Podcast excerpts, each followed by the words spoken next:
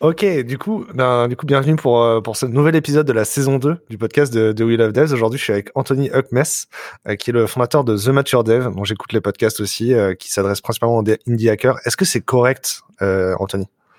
C'est correct. Alors déjà, salut Damien et merci de, me recevoir. Et alors, c'est tout à fait correct. J'ai pas mal de casquettes, on va, en parler, je pense. Mais ouais, fondateur du podcast Mature Dev qui, qui aide les développeurs à se lancer en mode plutôt, plutôt bootstrap. Euh, je voulais t'inviter pour faire le, pour faire ce portrait parce qu'il y a, il y a plein de sujets. Toi, tu as une expérience en tant que dirigeant, tu es développeur, aujourd'hui tu es indépendant et donc le métier de développeur, tu l'as, tu l'as observé sous différents aspects.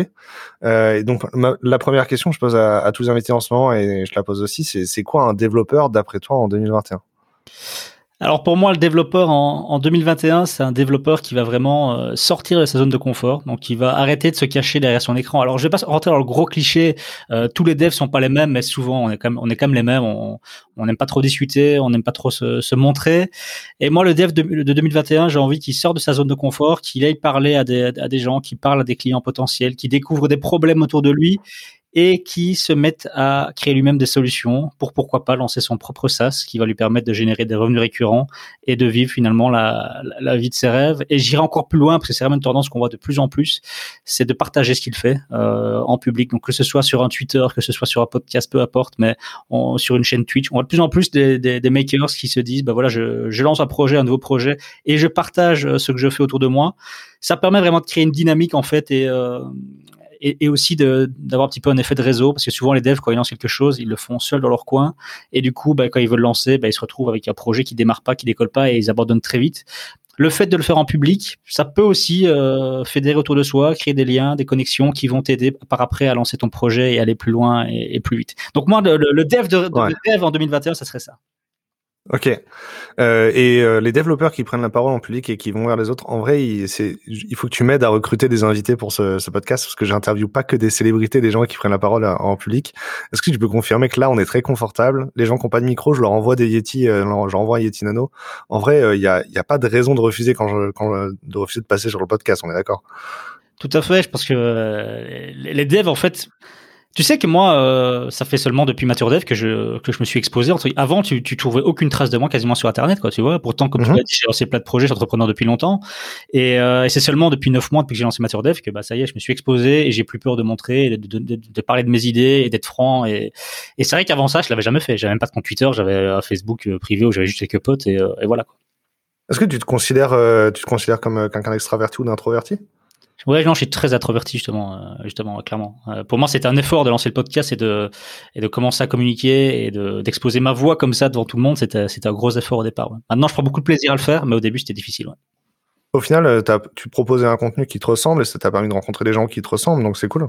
Ouais, c'est ça qui est génial avec euh, avec Mature Dev, c'est que bah, je reçois des messages quasiment tous les jours de d'autres devs et qui me disent que le fait d'avoir d'écouter le podcast, ça leur montre que c'est possible, qu'il n'y a pas qu'il y a pas que déjà qui rêvent de cette vie-là et qu'il y a d'autres personnes qui ont réussi à le faire. Et pour moi, c'est la plus belle des récompenses aujourd'hui avec Mature Dev, c'est ça, c'est de voir que vraiment euh, j'aide d'autres personnes à, à, croire finalement à leurs possibilités et au fait qu'ils peuvent eux aussi euh, y arriver quoi. Et Thomas, qui, est un, qui était un premier développeur, il est venu chez nous, il savait pas faire du Git, mais il savait faire du Flexbox. Il est venu chez nous euh, il y a trois ans, nous disant qu'il voulait plus tard créer des SaaS et être autonome comme ça. Et euh, je pense au quatrième épisode, avant que tu m'aies invité déjà sur ton podcast, euh, je lui avais fait découvrir le podcast, il le trouvait génial. Je pense qu'il t'écoute toutes les semaines. Tu aides vraiment des gens toutes les semaines dans leur projet, quoi. C'est cool. Bah, ça fait super plaisir, franchement, c'est cool. Attends, en vrai, je, je, vais encore me faire euh, traiter parce que je fais de l'entre-soi et du, de la complaisance. C'est quoi ton parcours euh, C'est à quel moment tu deviens dev dans ton parcours À quel moment euh, tu mets en prod quelque chose qui, qui reste en prod quoi? C'est quoi le premier truc que tu as mis en prod qui est resté vraiment en prod tu vois? Alors, je deviens dev euh, assez tôt, à, à 15 ans vraiment. Enfin, j'ai eu la DSL en fait quand j'étais assez jeune, à 12 ans, j'ai mon premier ordi avec la DSL et donc j'ai passé plein de temps sur le web. Et à 15 ans, je me suis réveillé, je me dis mais je veux faire mon site, comme mon propre site moi-même. Donc j'ai appris HTML, PHP par moi-même. Et en fait, j'étais à l'époque, euh, je suis toujours un grand fan du Standard de Liège, le club de foot de, de ma ville, et j'ai lancé euh, RSL.be qui était le plus, qui est devenu le plus gros site de supporters euh, du Standard, un espèce de forum avec euh, pas mal, pas mal de choses. et du coup, il est resté, je m'en suis occupé pendant quatre ans, je pense, et puis je l'ai donné à un, groupe de supporters parce que moi j'en avais un peu un peu ras le bol, et je voulais passer à autre chose. Mais c'était ma première grosse expérience entrepreneuriale Et vraiment, ça m'a mis toutes les bases pour la suite de ma carrière parce qu'on se rend pas compte, mais quand tu lances un site comme ça qui est utilisé par plein de gens, tu es obligé de faire attention à plein de choses, que ce soit ton orthographe, que ce soit la manière dont tu, tu parles avec les gens, etc. Et, euh, et, vraiment, ça, ça vraiment, ça m'a vraiment lancé pour la suite de, de ma carrière en tout cas. pour, pour qu'on rajoute des choses sur la sur la photo, là ici, c'est quoi? C'est un forum en PHPBB euh, parce qu'à l'époque, ça se faisait que c'est exactement, exactement. Donc moi, j'ai développé un site où il y avait plein de trucs, euh, du contenu, des news tous les jours. En fait, tous les jours, je publiais des news de tous les journaux. Je tous les journaux belges qui parlaient du standard. De quoi? C'était du, c'était du PHP, tu l'as PHP et, et, et j'ai intégré un PHPBB dedans, tout à fait. C'était un PHPB, euh, exactement. C'était aussi les animations, les animations flash. J'avais, tu vois, les gros. Euh, j'avais une belle animation flash au début quand tu arrives sur le site avec une belle musique et tout. C'était génial, quoi. C'était vraiment la belle époque. Comment t'as trouvé un web hosting? Parce que j'imagine quand t'avais 15 ans, on trouvait un web hosting. Enfin, il y avait pas OVH, quoi. Non, il y avait. J'étais chez Amen. Il y avait Amen.fr. C'est pas connu ça, Amen.fr. Ouais. Je sais pas, je sais pas s'ils sont devenus. Euh, c'était énorme. À l'époque, j'avais payé 100 balles, c'était énorme. Mes parents avaient bien voulu m'aider. Et puis finalement, j'ai quand même trouvé après des sponsors qui, euh, qui. Mais bon, là, je te parle déjà de la, la, la, le projet évolué. Le tout début, c'était Multimania. Hein. J'étais chez Multimania. C'était euh, genre euh, Standard 007. Tu vois le truc avec euh, avec des ouais. pubs, avec un nom de domaine en .be.tf. Voilà, c'était le tout début, quoi. Vraiment... J'ai eu des sites web en .tk aussi. Ouais, exactement. Le .tk était gratuit. Ok. Euh, et à quel moment euh, tu as fait une formation pour euh, pour apprendre le métier de développeur Tu m'as dit? Un bachelor, ouais, c'est ça? Tout à fait. Donc j'ai fait un bachelier en, en Belgique. Euh, c'est trois ans. Euh, ça, me, ça me convenait super bien parce que moi je me voyais pas du tout en sortant de, de l'école. Nous c'est ce qu'on appelle les secondaires en Belgique. Je me voyais très mal faire des études universitaires très théoriques, etc. Pendant cinq ans, j'avais envie de développer, j'ai envie de lancer des trucs. Et euh, ce bachelier, bah, c'était pour moi le bon plan parce que c'était super pratique du coup. Donc c'était t'apprenais le Java et directement t'avais des labos, tu devais développer une appli en Java, etc. C'était vraiment très pratique. Quoi. Je vais essayer de raccrocher euh, au, système au système français parce qu'en fait le, le système anglais anglo-saxon a le bachelor qui est l'équivalent du euh, qui est traduit en français au Québec en baccalauréat et qui est l'équivalent de la licence chez nous. Donc c'est bien une formation que tu fais en général entre 18 et 21 ans. Ouais, c'est ça fait. Moi j'avais 18 ans quand je l'ai faite et ouais, j'avais 21 ans quand je suis sorti. Donc 3 ans euh, complet. Ouais. Mais c'est nous qui sommes bizarres. Hein. On est le seul pays du monde où tu as un baccalauréat à 18 ans. C'est ça qui a pas de sens parce que le baccalauréat, c'est le baccalauréat en France, ça correspondrait au bachelor, en, au bachelier que tu as. Mmh. En, alors qu'en fait, il y a un décalage de niveau de formation. Le baccalauréat français, il est trois grades en dessous que le reste du monde. Ok, donc c'est cool. Et donc, et ça se fait pas dans une université, un bachelier? Euh, non, si tu fais euh, l'informatique à l'université, euh, honnêtement, ça n'a ça, ça rien à voir. C'est euh, c'est vraiment tu vas avoir des sujets super variés sur l'intelligence artificielle. Enfin, tu vois, tu vas vraiment parler de, de, de choses complètement différentes mmh.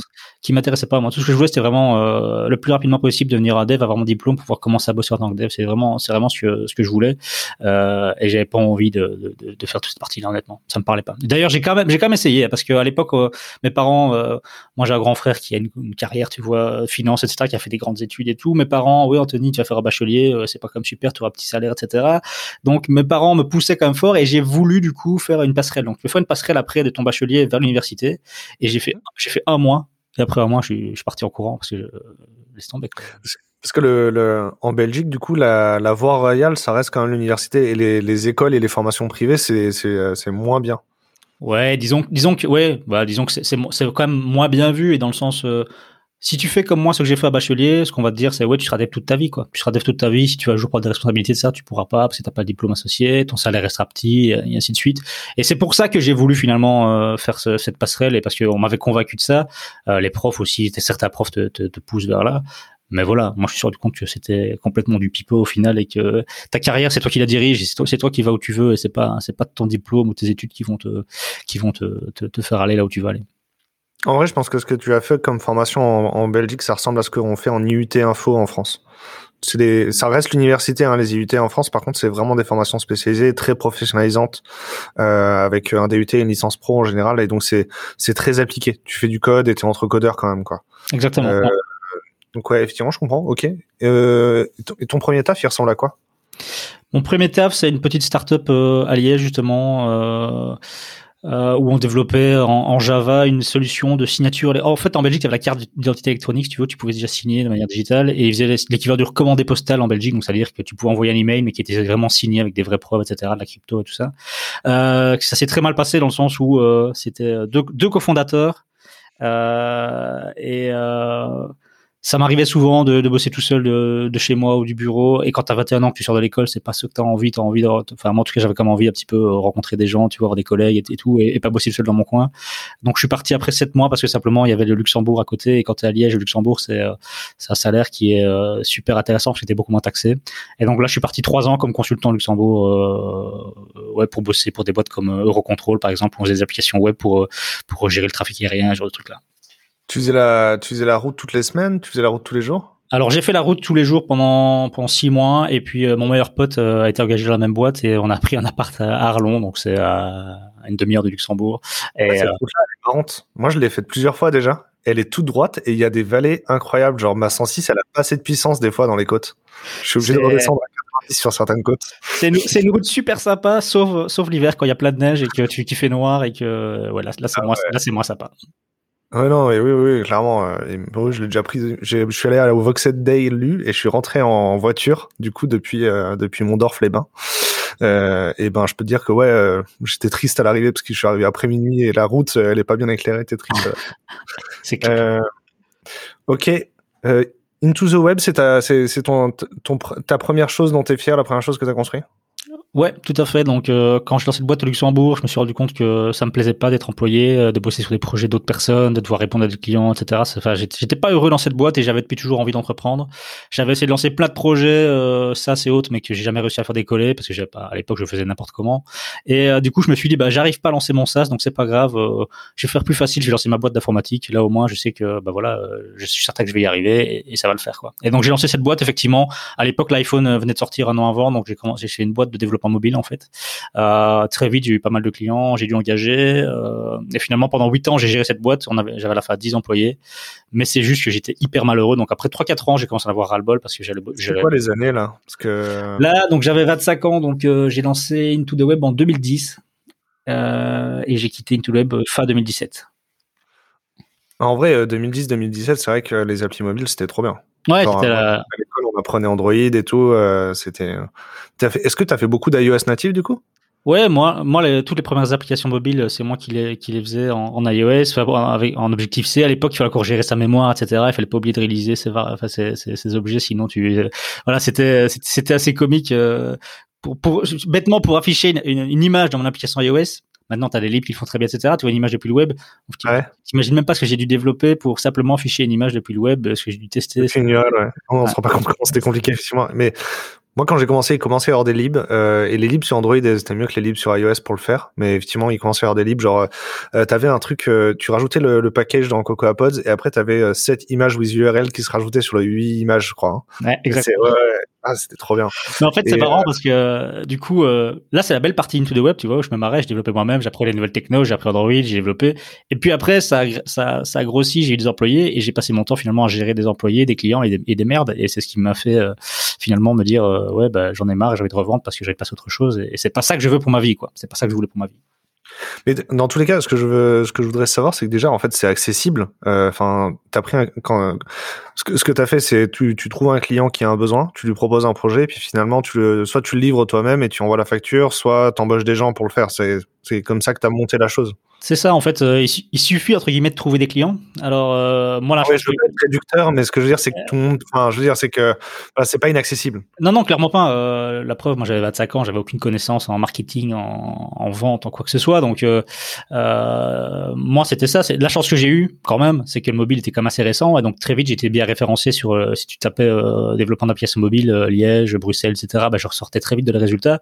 Et honnêtement, Into the Web a fonctionné grâce au référencement. Alors, c'est pas hasard, ce référencement. Je ça m'intéressait pendant de nombreuses années. Déjà à l'époque de mon site du Sonar, j'ai appris le référencement, donc euh, ça s'est fait parce que je, m'étais formé à la base. Mais c'est clair que moi j'ai vécu du référencement et puis du bouche à oreille. Clairement, j'ai jamais dû faire de, grosses, de gros marketing ou autre pour pour Into the Web.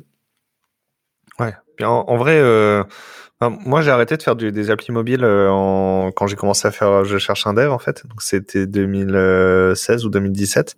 Et j'ai l'impression, j'ai l'impression que quand moi j'en ai fait du freelance en appli mobile, je pouvais trouver facilement tout. Il y avait souvent des entrepreneurs euh, qui voulaient mettre 4, 000, 10 000, 20 000 euros pour, pour être une application sur les stores, tu vois. Mais mais euh, ça, ça fini quoi. Je veux dire aujourd'hui, plus personne ne veut faire des applis sur l'App Store pour pour essayer de lancer une, un service ou quoi. C'est la, la course à des trucs sur les stores, elle a fini en en 2016-2017, je pense. Hein. Ouais, clairement, clairement. Bah, disons que moi, au début, ce que je disais toujours, c'est que chez Intoweb, je faisais des applications mobiles qui servaient à rien. On faisait des applications mobiles parce que les gens voulaient être sur le store et voulaient euh, que leur marque y soit, etc. Ma plus grosse application mobile, c'était un magasin de cuisine, tu vois. Donc, il y a une grosse chaîne qui s'appelle Ego à Belgique. Ils ont une quinzaine de magasins, ils vendent des cuisines. Ils voulaient absolument être sur, la, sur, sur l'App Store, tu vois. Donc, j'ai fait une application mobile où tu avais géolocalisation des magasins, tu leur catalogue produit, etc. Mais au final, c'était, c'était du pipeau, ça servait à rien. Moi, j'étais content parce que j'ai facturé ça à l'époque 15 ou 20 000 balles. Mais euh, au final, quand tu te dis après, tu ouais, bah, j'ai passé mon temps pour faire ça, ça aide au final personne. Et est-ce que j'aime faire ça? Bah, bah non quoi. Par contre après, ça a quand même évolué. Les clients que j'avais chez Intoweb à la fin, c'était vraiment des entrepreneurs, comme beaucoup des, gens qui voulaient lancer, euh, qui avaient une idée d'application, qui voulaient développer ça, euh, ou bien des plus grosses entreprises qui voulaient, euh, genre une mutuelle par exemple, tu vois, qui voulait offrir une application mobile. Là, ça avait beaucoup plus de sens. Donc moi, j'ai vraiment vu les applications mobiles qui étaient à la base là juste pour le pour la gloire, tu vois, pour dire on est sur le store et on est content et on a dépensé du fric et, tant mieux. Et après, ça a quand même évolué vers des applications mobiles, des vrais projets, mais souvent qui se cassaient la gueule. Faut être honnête, c'est souvent des applications qui euh, euh, les, les, les, gars mettaient 20, 30 000 voire plus, hein, euh, et au final, bah, ça ça marchait pas et, et voilà. Donc j'ai vu beaucoup d'entrepreneurs passer comme ça et ça m'a pris beaucoup, hein, ça m'a pris énormément. Bah, c'est en, fait, quand j'ai eu beaucoup de clients, en fait, je pense j'ai eu j'en ai eu marre au bout d'un moment aussi parce que quand tu vois le client, alors déjà j'ai eu des clients qui avaient dépensé 10 000 euros pour faire les maquettes, tu vois, et qui me mhm. demandaient à moi de faire l'application pour 5 000, tu vois, et qui avaient 0 euros pour la promotion ensuite. Et j'étais en, j'étais en mode mais en, vrai, je peux prendre euh, votre budget de 5000 euros et vous livrer euh, quelque chose. Euh, mais je sais que vous allez être pas content, mais c'est pas de ma faute, c'est juste que vous n'allez pas faire la promotion de l'application, vous n'avez pas calculé que ça prend moins 20 euros d'installer un utilisateur, euh, et vous allez être pas content à la fin. Je le sais parce que ça fait plusieurs fois que je le fais. En fait, en fait, c'est triste, mais à la fin, je vois les, clients arriver et je mettais à devis, etc. Dès le premier rendez-vous, je savais que leur projet ne marcherait pas, tu vois. Mais tu peux pas leur dire. Parce que toi, tu, tu as 10 personnes à payer derrière, tu as besoin, as de leur argent. Mais je savais, euh, je savais à qui j'avais affaire dès le premier rendez-vous. Tu sais, OK, lui, c'est quelqu'un qui rêve d'une application mobile, mais il a aucune compétence en, rien d'autre pour sa promo, comme tu dis, etc.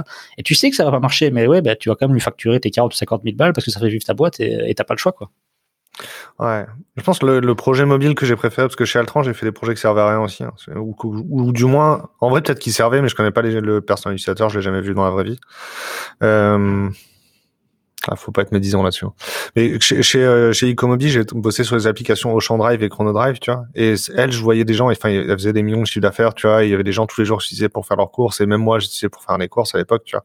Et c'est vrai que le fait d'avoir un, un code qui est d'ailleurs trop rigolo, hein, genre les feedbacks utilisateurs, un utilisateur qui met sur l'application de Ocean Drive que euh, l'application de Chrono Drive elle est mieux et qu'on devrait s'inspirer de la concurrence, alors que c'était nous qui faisions les deux.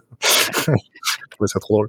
Euh, mais, mais, mais, en fait, ouais, c'est vrai que moi j'étais heureux parce que mon code il servait à quelque chose et, euh, et puis on avait l'impression de contribuer à réinventer le, le retail, tu vois. Donc euh, ça me rendait être, être, faire du code qui sert à quelque chose pour toi, c'est important?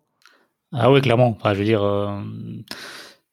C'est quoi la motivation quand tu es dev et que tu, travailles euh, pendant deux ou trois mois sur une app et qu'au final tu sais que derrière euh, ça va couler après deux semaines ou que ça, ça, marchera pas parce que déjà toi tu crois pas et tu sais qu'au final ça marchera pas. C'est clair que pour moi c'est important en tant, en que dev, euh, contribuer à quelque chose et, pas juste pisser dans son code dans son coin qui va durer trois mois et puis que et puis le repo guide va, mourir et puis voilà, ça n'a rien de motivant moi je trouve. Ok, aujourd'hui tu bosses sur Photo Studio. Enfin, c'est Photo Studio, c'est c'est ce qui te permet de vivre en tout cas? Euh, combien de temps ça t'a pris de le construire en fait? Alors photo studio, euh, donc juste pour ma femme est photographe, donc c'est parti d'un jour euh, quand j'ai vendu ma boîte, je me suis retrouvé à la maison, je me suis rendu compte qu'elle avait pas mal de galères pour gérer son activité de, photographe, et euh, moi je rêvais de lancer un, SaaS à nouveau, et donc je me suis dit bah allons-y, je vais faire une étude de marché auprès de photographes, j'ai rencontré une trentaine de photographes, on a discuté, et je me suis rendu compte que tous avaient le même problème. Donc ça je te parle, c'était en avril, j'ai fait cette étude de marché euh, fin mars début avril 2018, et je me suis donné du coup trois mois, donc j'ai développé jusque fin juin en mi-temps plus ou moins, parce qu'à l'époque j'avais un petit, une petite mission de freelance euh, dans un incubateur de start-up à Liège où je les aidais un petit peu justement sur quelques projets. Donc à mi-temps, j'ai bossé là-dessus pendant trois mois et je me suis retrouvé avec mon, mon, premier MVP que j'ai mis en bêta pendant tout l'été. Et là, euh, en fait, très vite, j'ai eu euh, vraiment des super retours. J'ai plein de photographes qui en ont et, je suis vraiment arrivé au bon moment avec une bonne solution. Et, très vite, ça a pris. Et en fait, j'ai lancé en début septembre la version officielle. Et dès le premier jour, j'ai eu, je sais pas moi, une cinquantaine de, premiers paiements d'abonnements annuels et tout pour mon projet. Et depuis aujourd'hui, bah, Photo Studio, c'est 1200 clients payants, donc euh, j'ai dépassé les, les 30 000 euros de MRR. Euh, et voilà, je continue. Donc, c'est clairement mon activité principale. Et je dirais même plus loin. Donc, là, je de lancer la version euh, il y a quelques mois, la version multilangue. Donc, c'était uniquement français au départ. Et là, maintenant, c'est anglais, allemand, néerlandais. Donc, l'idée, c'est de devenir un petit peu le, le leader du CRM pour photographes en Europe, Je vais aller droit au but. Le, en fait, ce que ce qu'on sait tous les deux, c'est que tu as, fait un gros travail pour comprendre le besoin du client et créer une solution qui lui correspond. Tu vois euh, ça, c'est ce qu'on appelle le, ce qu'on a appelé pendant mon temps le, le, lean startup, le running lean, le running lean, etc. Euh, à quel moment ou à quel endroit tu l'as, tu as appris ça? C'est quoi le moment dans ton parcours où tu as le déclic et tu, tu apprends euh, à aller chercher les utilisateurs, comprendre c'est quoi leurs problèmes, comprendre le marché et, et construire quelque chose qui leur correspond, quoi? Alors, il y a plusieurs choses. La, la, la première, c'est euh, comme toi les références Lean Startup, etc. Donc euh, depuis toujours, je lis beaucoup. De, je lis beaucoup. J'adore lire. Euh, je lis jamais de la fiction. Je, je, lis des bouquins pour euh, entre, orienter entrepreneuriat, etc. Donc c'est clair que c'est des choses que j'ai lues, que j'avais jamais mises en pratique. Moi, je les ai pas lues. Hein. Donc moi, ben, disons que Lean Startup, tu, tu vois comment tu, tu voilà, je, je, les ai lus et ça t'apprend pas mal de choses, mais ça reste ça reste flou quoi parce que tu l'as jamais mis en pratique et donc c'est tu as une, une, vague idée de comment le faire. Mais par contre, grâce à Into the Web, j'ai vu passer beaucoup d'entrepreneurs, j'ai vu beaucoup, j'ai vu pourquoi ils se plantaient, et j'en ai quand même vu quelques bons qui passaient, ou en tout cas qui avaient beaucoup plus de, potentiel. Et j'ai quand même vu aussi ce que eux ont fait pour que leur projet, euh, leur projet fonctionne. Et donc je me suis quand même nourri aussi de ça, tu vois, de, de toutes ces expériences que j'ai vécues, ces personnes que j'ai rencontrées. Je dirais que ça, plus ce que j'ai appris, et ça m'a permis en fait de, pour ce projet-là, de me dire, bah, maintenant, je vais pas faire comme quand j'avais 20 ans et faire un projet euh, que je vais développer dans mon coin, que je vais lancer et qui va faire un beat total. Non, je vais essayer de faire, euh, je vais faire l'inverse et je vais d'abord aller parler avec des gens avant de commencer à coder, quoi. Et je vais être sûr que, je, que ce que je veux développer, ça a vraiment un, vrai intérêt pour eux et que ça va vraiment les aider dans leur job au quotidien, quoi. Donc, je vais dire, voilà, j'ai eu euh, ça et puis je me suis bah, maintenant, mets-le en pratique, ce que tu as lu, ce que tu as appris au, au, sur les années, mets-le en pratique et vois ce que ça, ce que ça donne, quoi. Ok. Euh... Du coup, euh, du coup, c'est intéressant parce que si, vu que la, vu que l'impact euh, sur les utilisateurs finaux, c'est ce qui, c'est ce qui te motive. Là aujourd'hui, du coup, les, et t'as créé, t'as, parce que tu vois, par exemple, moi, j'ai développé des, des, euh, des, applis pour des magazines. Euh, c'est sûr qu'il y a des gens qui utilisent, c'est juste que j'ai aucun, aucun affect pour le personnage des gens qui utilisent, parce que j'en connais pas dans la vraie vie, tu vois. Et toi, du coup, ça, ça, ça te satisfait d'avoir monté Photo Studio parce que tu connais ta femme et tu connais tes, ton personnage et t'as créé un affect pour ce personnage-là, tu vois. Alors. Euh, c'est quoi le personnage qui genre, si si aujourd'hui tu étais libre et tu pouvais recréer genre euh, qui tu voudrais aider tu vois? Alors c'est marrant comme question parce que je suis pas je suis pas tout à fait d'accord avec le, le, fait que tu dois avoir de l'affect pour ton client final pour pour lancer un projet euh, qui te plaît. C'est à dire que moi oui ma femme est photographe mais de quoi? C'est venu en chemin tu l'avais ouais. pas au début à la fin, il est là quand même cet affect. Alors clairement, là aujourd'hui, euh, je suis heureux d'aider les photographes et j'ai appris à les connaître et, euh, et, je les aide et ça fait super plaisir de les aider. Mais ce que j'apprécie par-dessus tout, c'est le fait de, de, monter un business en fait. Tu vois, c'est moi mon plaisir. Demain, je lance, euh, je lance le même business mais pour les, je sais pas moi, pour des pompes mortuaires. Au final, ce que j'aime, c'est c'est tout ce côté entrepreneurial, c'est dire on commence de zéro, nouveau projet, on va imaginer la bonne solution, on va on va la, on va la mettre, la, la, développer, la lancer, avoir les premiers retours d'utilisateurs et puis l'améliorer par rapport à, ses retours. C'est ça, c'est tout ce processus. Moi, je suis amoureux de ce processus-là en fait. Alors c'est clair, si, si derrière, bien sûr, si ton si tes clients, c'est une cible que tu adores et c'est ta passion, c'est génial parce que là tu, tu as réussi à, mêler les deux passions ensemble et ça fait un feu d'artifice. Mais c'est pas c'est pas grave non plus. Je veux dire, moi par exemple, ma plus grande passion dans la vie, c'est euh, en dehors de, ma femme et etc c'est la planche à voile et c'est le surf. Bah, je sais que c'est une niche pourrie pour y lancer un projet. Je sais qu'il y a très peu de chances que j'ai gagné 30K de MRR dans cette niche-là. Il y a même pour moi quasiment zéro chance. Ben voilà, je vais pas aller plus loin et je vais me dire, bah ok, ça, serait un rêve, oui, pour lancer un projet pour les surfeurs et pour les, les windsurfers, mais au final, à quoi bon quoi? Autant aller sur un vrai projet qui me rapporte directement de l'argent et où je prends quand même beaucoup de plaisir, plutôt que d'avoir ce fantasme de vouloir tout, tout, tout allier quoi. En vrai, euh, ça, ça, ça, prend beaucoup de sens avec le tableau qui est derrière toi, la photo. C'est une photo imprimée hein, qui est derrière toi. Hein. Ça prend beaucoup de sens. Ok. Euh, je réfléchis. Oui, en vrai, quand même. Tu vois, quitte à, enfin, quitte à lancer un produit, euh, tu préfères lancer quand même un produit pour les windsurfers que pour euh, euh, les, les, gens qui polluent les océans. Tu vois, parce qu'il y a quand même genre il y a, il y a quand même des gens qui sont bons et des gens qui sont mauvais dans ton univers. Tu vois, et je pense, je pense quand même il y a, même si c'est du pragmatisme de ta part de dire je veux pas m'attacher à la cible parce que tu veux pas te fatiguer à t'acharner à créer un produit qui va pas te rapporter d'argent, c'est ça? Ouais, clairement. Bah, disons en fait, le problème aussi, c'est et je le vois beaucoup avec Mature Dev, c'est que tu as, plein de devs qui vont aller sur une idée et, et se lancer dessus parce qu'ils aiment la cible, justement, alors qu'ils avaient une autre idée où ils aimaient un peu moins la cible, mais que cette idée-là, elle allait marcher, tandis que la, la première idée dans ta passion, elle, elle est vouée à l'échec finalement parce qu'il n'y a pas le marché ou parce qu'il n'y a pas de vrai besoin, j'en sais rien. Et, et, et au final, c'est ça, c'est arriver à se dire, ok, je me détache de ça, mais je, mon, but finalement en Dev, c'est quoi? C'est de dire je vais gagner 10 000 euros d'MRR par mois et comme ça je peux vivre d'où je veux et travailler quand je veux et j'ai une grande, une grande liberté en fait. Ben pour, c'est ça l'objectif, c'est arriver à cet objectif-là, c'est ça que tu vas atteindre. Alors pour ça, ben, peu importe le moyen en fait. Ce qui compte c'est que tu lances un SaaS, mais peu importe que ce SaaS euh, touche ta cible que, que, tu adores ou bien touche une autre cible que tu aimes un peu moins, mais euh, au final c'est pas grave parce que tu vas aimer le, chemin quoi et le, le processus quoi. Euh, du coup, euh, imagine, tu peux, euh, tu sais, un peu dropper Anthony comme euh, sur Google Maps dans Street View, tu vois. et tu peux prendre n'importe quel Anthony dans ta vie, tu vois. Tu peux le dropper n'importe quel endroit dans le monde, mais ce coup-ci, il va aller travailler dans une entreprise. Tu, tu voudrais le dropper dans quelle entreprise, tu vois, genre une entreprise où il serait heureux, tu vois. Donc, si Anthony ne pouvait pas être indépendant et bosser sur ce qu'il veut, et c'est ça. Si, si, je devais bosser dans une entreprise demain, laquelle est-ce que ce serait? Ce serait une petite entreprise, une grosse entreprise, une entreprise en France, au Luxembourg, en Asie, aux États-Unis. Euh, euh, écoute, écoute, euh, ça, ça, serait une, une petite boîte euh, mais pour moi, la situation géographique serait hyper importante. Donc, c'est-à-dire que ça, ça, doit être une boîte euh, qui est proche de, de, la mer et de bons et de bons spots de, de, surf ou de windsurf et voilà, qui, qui, me permet en tout cas de vivre dans un endroit où, où ça me plaît. Parce que finalement, si, si ce que tout ce que je fais pour être indépendant et être libre, c'est avant tout pour pouvoir profiter de ça, de, de ce sport-là, qui est un sport où tu dépends des conditions, où tu peux pas dire euh, tous les samedis et dimanches je vais jouer tennis, tu vois. Ben non, hein, le surf et la planche à voile, il y a pas de vagues samedi et dimanche, mais il y aura des vagues le lundi. Et donc, donc voilà, c'est un job qui est bien situé et qui, qui me permet des libertés quoi. Ou si je dis euh, avec un patron qui euh, qui acceptera de me dire bah écoute tu peux bosser le dimanche si tu veux, je m'en fous, si t'es pas là lundi parce qu'il y a des conditions, tu peux un peu agencer ton horaire comme tu veux quoi, tu vois. Moi c'est ça, c'est un job qui au final me, me donnerait quand même certaines libertés que, que j'ai grâce à mon statut indépendant. En vrai, euh, ça existe hein, ce genre de job en salarié. J'ai un ami, il est salarié et il passe la moitié de sa vie à Tenerife. Hein. Ben voilà. Donc voilà, clairement. Mais c'est moi, c'est le seul job qui me conviendrait. Si si si j'étais pas dépendant, c'est le seul job qui me conviendrait. Je, prends toujours l'exemple de mon meilleur pote qui est chauffagiste. Il fait de la planche à voile aussi. Bah, il est dégoûté parce que euh, le lundi et le mardi, moi, je suis sur l'eau et lui, il est sa gueule au boulot et, ça le déprime, quoi. Et ça me fait, j'ai mal au cœur pour lui, hein. Et d'ailleurs, je lui ai déjà dit, écoute, essaie de, pourquoi tu pas dépendant, change de job ou, et, d'ailleurs, il est en train de dépenser très sérieusement, mais, euh, mais voilà, quoi. En plus, chauffagiste, ça se fait en indépendant, en fait. Bah oui, clairement. Et, il va, euh, bien sûr c'est pas c'est pas comme si euh, chauffagiste c'était un job de salarié par excellence quoi. C'est ça, exactement, exactement. Non, je Mais alors du coup, c'est parce que c'est intéressant parce que soit c'est une boîte qui qui est flex sur les horaires et qui permet le télétravail, du coup tu peux vivre où tu veux dans le monde.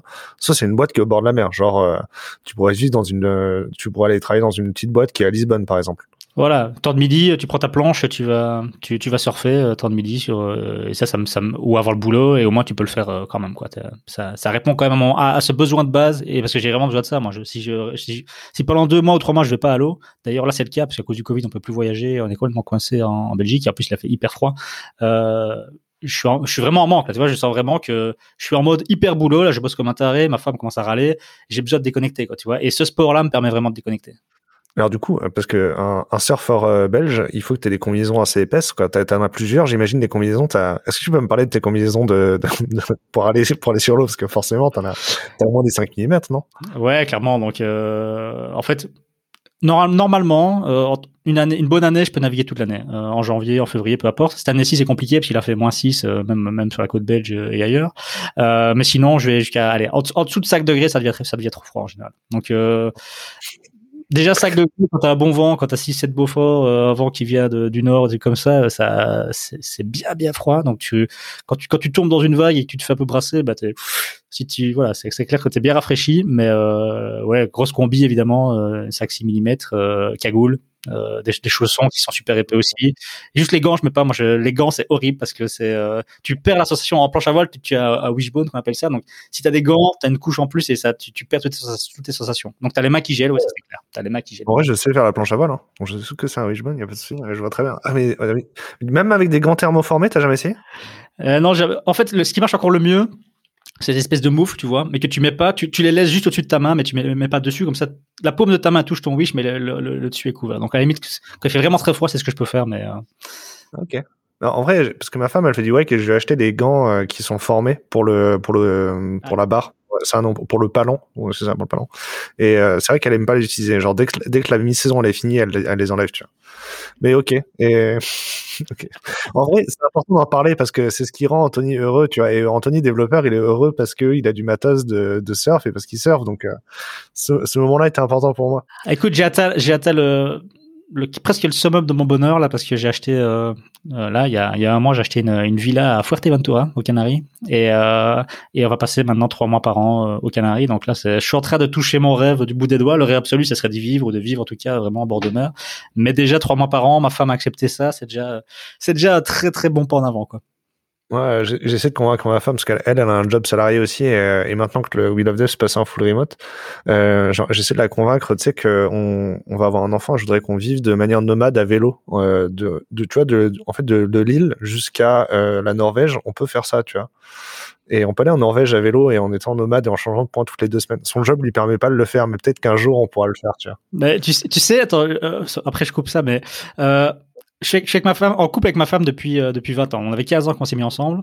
Et mon premier objectif quand on s'est mis en ménage vraiment, ça a été de la transformer en indépendante. Parce que je savais très bien que moi, je pouvais pas avoir une femme qui était salariée et du coup être bloquée à, ses seuls jours de vacances ou partir, etc. Donc moi, mon premier objectif, ça a été de la motiver et de tout faire, faire tout au possible pour qu'elle devienne indépendante. Donc euh, c'était calculé depuis longtemps, quoi, tu vois.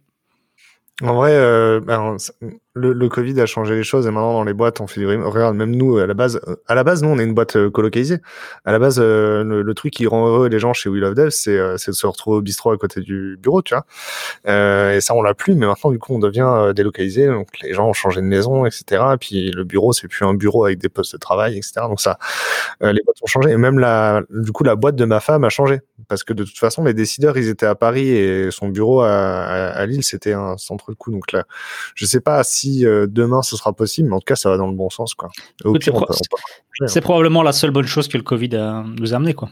C'est, clair. Se rendre compte qu'on pouvait télétravailler, ça a comme des impacts énormes. On va pas entrer là-dedans, ça va être trop loin, mais c'est, c'est, c'est clair. Euh, je veux dire, c'est, c'est, comme, c'est quand même top de, de, voir que le matin, les, les, les, les routes ne sont plus euh, complètement bouchées avec des gens stressés au volant qui doivent arriver à l'heure, etc. Et alors que maintenant, les gens dorment un peu plus tard, peuvent bosser de chez eux, sont moins stressés que leurs gosses. Ça, c'est, c'est, pour moi, c'est le seul point positif, clairement, que le Covid a, a apporté, mais c'est un bon point.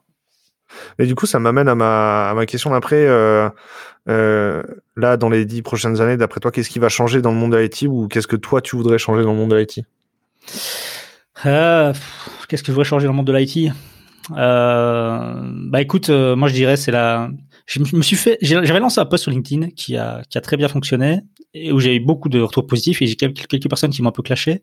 Où en gros, ça reprenait le, gros cliché, tu sais, des, des gens de la tech. Euh, euh, t'es barbu, hein, mais le, le, le, barbu à lunettes qui reste derrière son écran, quand tu lui parles, il répond pas, etc. Et j'aimerais en gros que que le que le, monde extérieur change de vision par rapport change sa vision par rapport aux gens de la tech et qu'ils arrêtent de nous prendre pour des, euh, des gens enfermés euh, etc euh, parce que je trouve que autant tu vois on parle on parle des femmes etc mais autant les autant les devs on a aussi cette cette image très on a cette grosse étiquette sur la sur la tête que beaucoup de personnes ont. Enfin je veux dire moi ça m'arrive tellement souvent quand de rencontrer des gens qui me disent ah mais attends toi t'es un dev?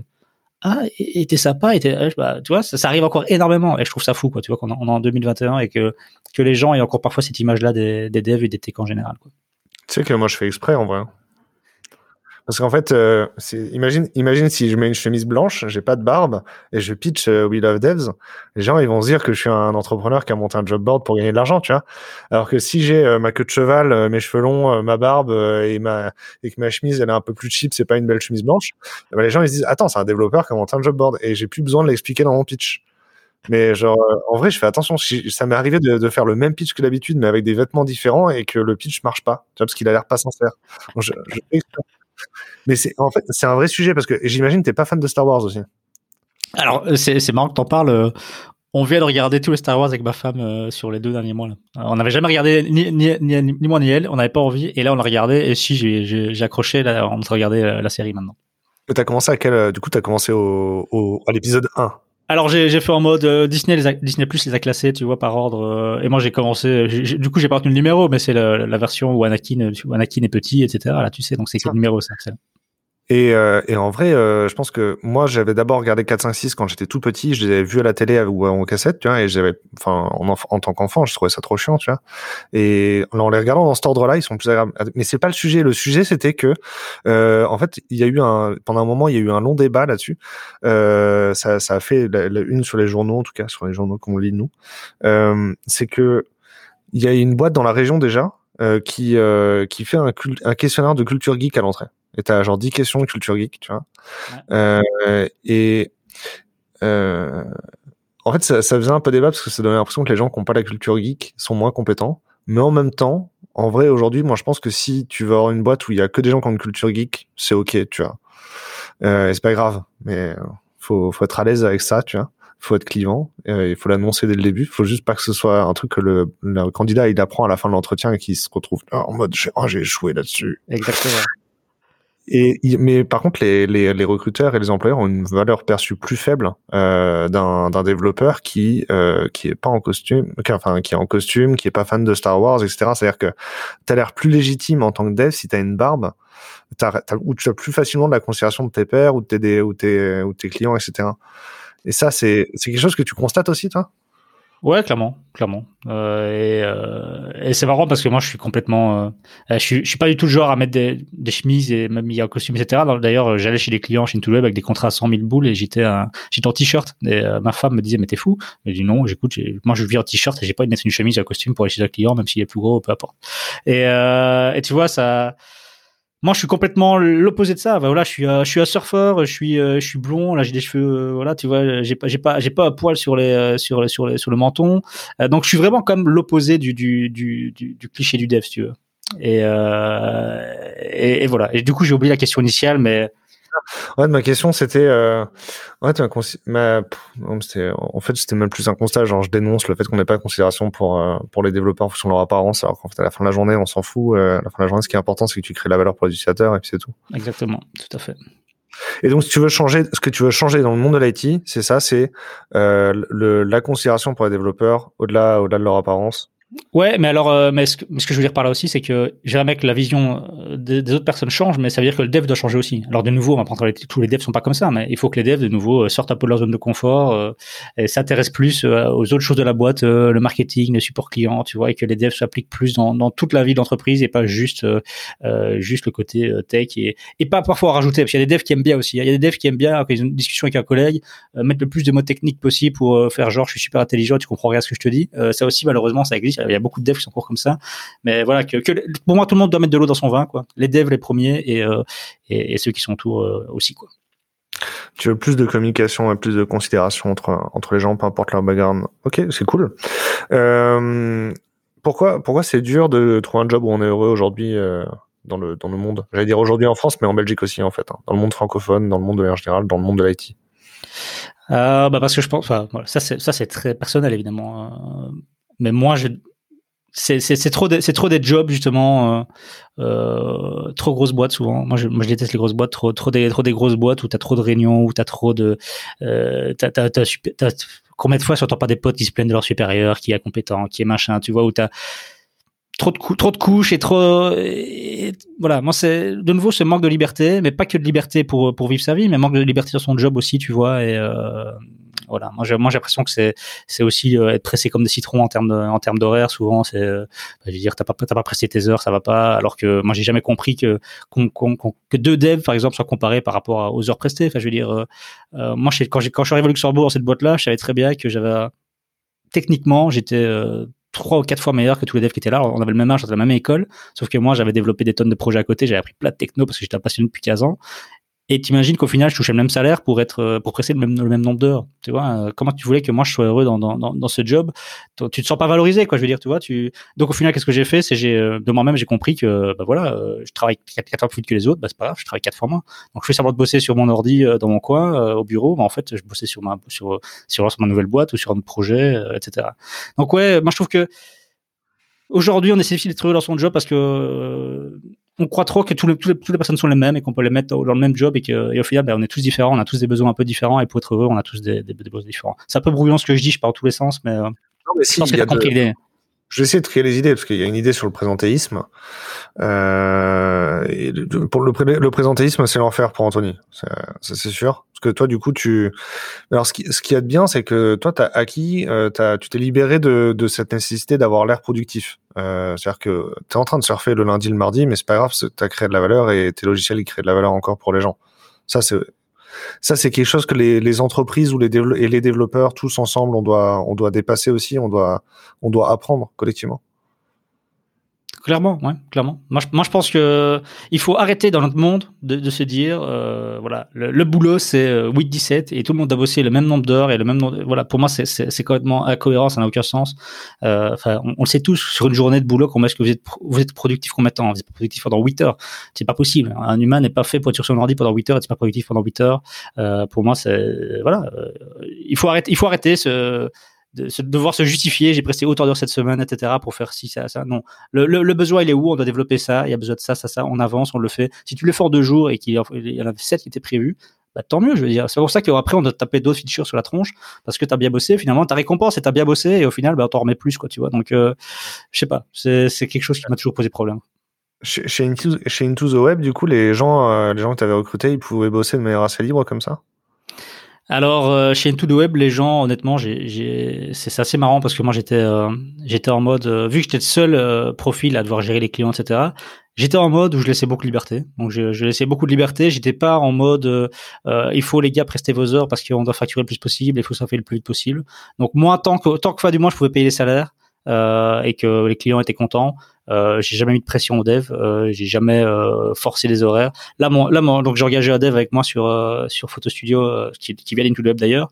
bah là récemment, je lui ai dit, écoute, ton horaire, tu le passes en 6 heures par jour, quoi. Je lui ai dit, je m'en fous, tu t'es pas obligé de bosser tes 8 heures, je préfère que tu bosses 6 heures tu sois productif plutôt que tu bosses 8 heures. Et le gars, il, il va refaire, retaper sa maison, il va avoir, il, il aura très prochainement bientôt probablement un, bébé je sais ce que c'est en tant que papa d'avoir un enfant en plus du boulot, etc. Et je sais qu'avoir deux heures fin de journée où tu peux faire ce que tu veux, c'est super important pour ta qualité de vie. Quoi. Donc euh, oui, clairement, c'est pour moi c'est quelque chose d'important et je l'applique là vraiment avec Mickaël, mon employé actuel, euh, où je lui dis bah voilà, tu bosses comme tu veux. Au final, il euh, n'y a, y a, pas de, y a pas de règles quoi. Surtout en hiver, hein, parce qu'il n'y a pas assez d'heures de jour. Hein. Si tu passes les 8 heures de jour à travailler, en fait, tu profites pas du jour en fait. non mais moi aussi, je Ouais, j'allais me promener, hein. t'inquiète pas. non, mais, mais clairement, je veux dire, euh, moi je préfère avoir un dev heureux qui, euh, qui, qui, est heureux de bosser dans ma boîte et qui, est, qui, qui a des avantages qui lui permettent d'avoir une, meilleure vie, plutôt que de le presser comme un citron et de le faire bosser le plus possible. Euh, ça, pour moi, ça n'a aucun sens. Quoi. Et du coup, donc du coup, pas de CRA. Est-ce que est-ce qu'il y a un ticketing euh, Est-ce qu'il y a quand même un ticketing pour gérer les comment comment tu gères les projets? Parce que moi j'ai toujours trouvé que le ticketing, il me je, voulais aussi avoir le personnage et avoir de l'affect pour lui, mais le ticketing m'empêchait de lui demander pourquoi il avait besoin de cette feature, tu vois. Ouais, c'est clair, c'est clair. Bah comment tu fais du coup? Est-ce que tu as un ticketing quand même? Comment le développeur que t'embauches sur Photo Studio, il peut poser des questions aux, aux photographes quand même ou pas? Alors, euh, chez Photo Studio, avec, mon, avec le dev, comment est-ce qu'on bosse euh, C'est au plus simple possible. Donc, c'est Slack et Trello. Franchement, on est deux à bosser sur le dev, sur le dev donc on n'a pas non plus besoin de, de, trop se faire chier. Euh, on a un groupe Facebook où les photographes sont, euh, sont vont mettre. Euh, on a 1700 photographes dans le groupe, tu vois, qui mettent des questions, qui mettent des bugs, qui mettent des trucs, etc. Euh, lui, bah, de lui-même, il peut aller piocher là-dedans, etc. Tu vois, il peut. Donc, ça, ça lui permet, tu vois, d'avoir quand même un, de se rendre compte que s'il fait un truc et qu'il y a un bug, c'est un impact direct, c'est un impact direct, tu vois, et, il peut voir comment les clients se peignent, il peut voir comment les clients communiquent. Donc oui, il est, il est pas, il fait pas le support, mais il est sur ce groupe et il voit tous les jours et de lui-même il va piocher les trucs, etc. Et il corrige. Euh, donc ça, ça permet quand même de lui donner un peu plus de, de liberté. Après, l'avantage quand tu es dans un, dans un SaaS comme nous, euh, tu as des revenus récurrents, on a une vision long terme, on se dit bah voilà, on veut aller on veut aller là.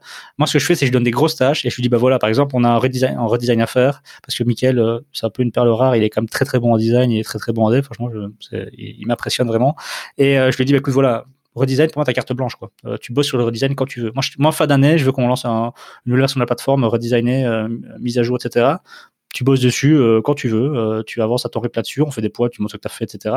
Mais il a, une, a une liberté totale par rapport à ça. Tu vois, ça, c'est des grosses tâches auxquelles il a une grosse liberté. Et puis après, il y a ces petits tickets où il y a des bugs, des choses urgentes à régler.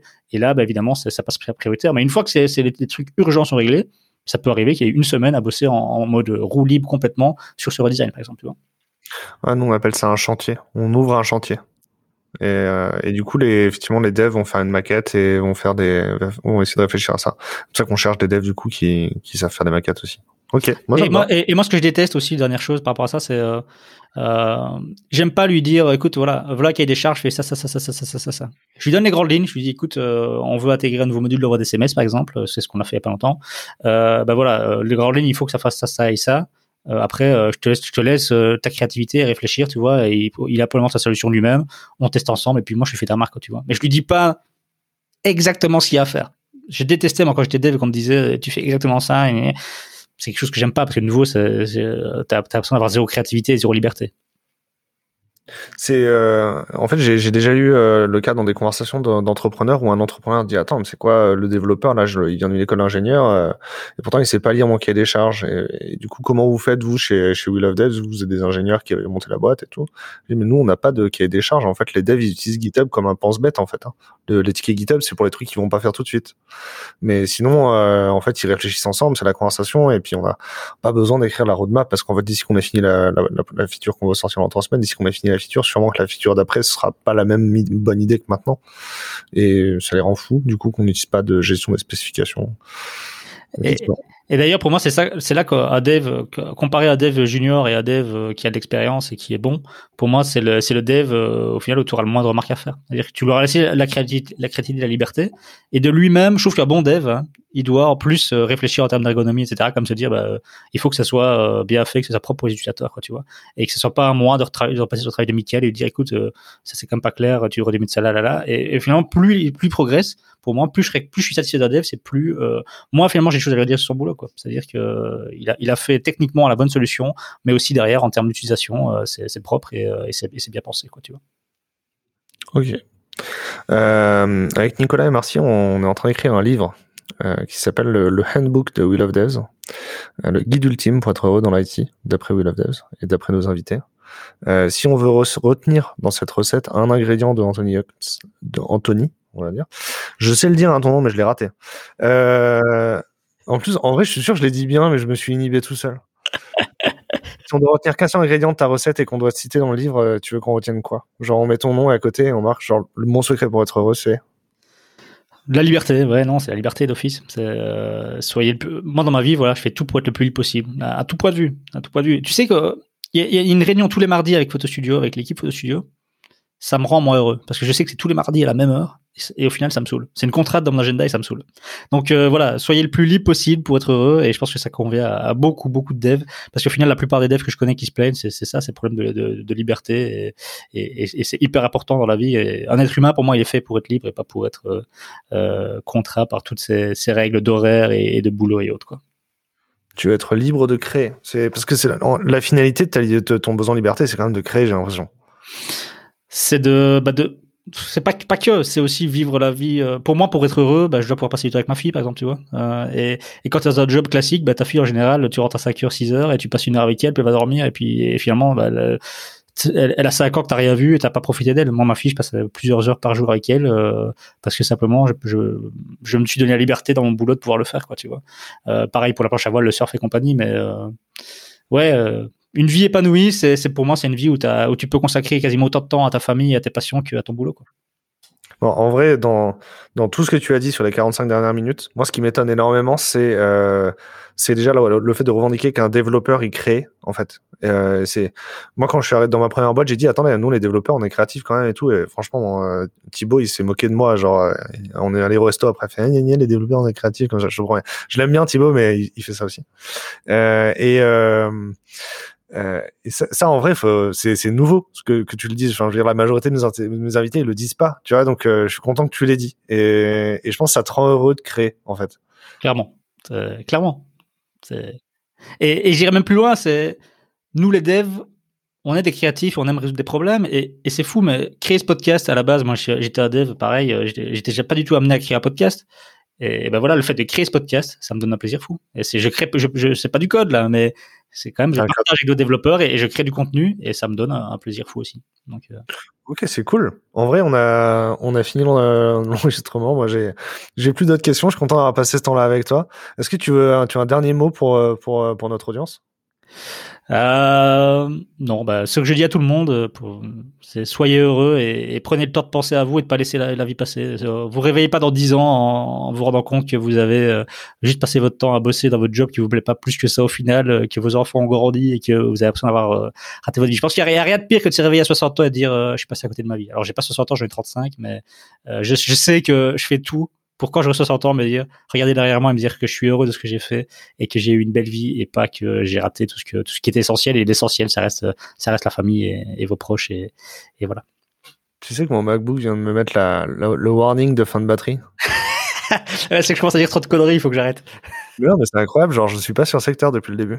Mais en vrai, c'est trop bien. Bah écoute, euh, en vrai, il euh, n'y a pas de montage hein, sur le podcast, je garde la séquence entière. Donc, euh, euh on garde cet et ben, merci beaucoup pour toi, pour, ton temps et pour ce point de vue sur le métier de développeur. C'était super cool. Bah écoute, avec plaisir, c'est très sympa. Merci beaucoup.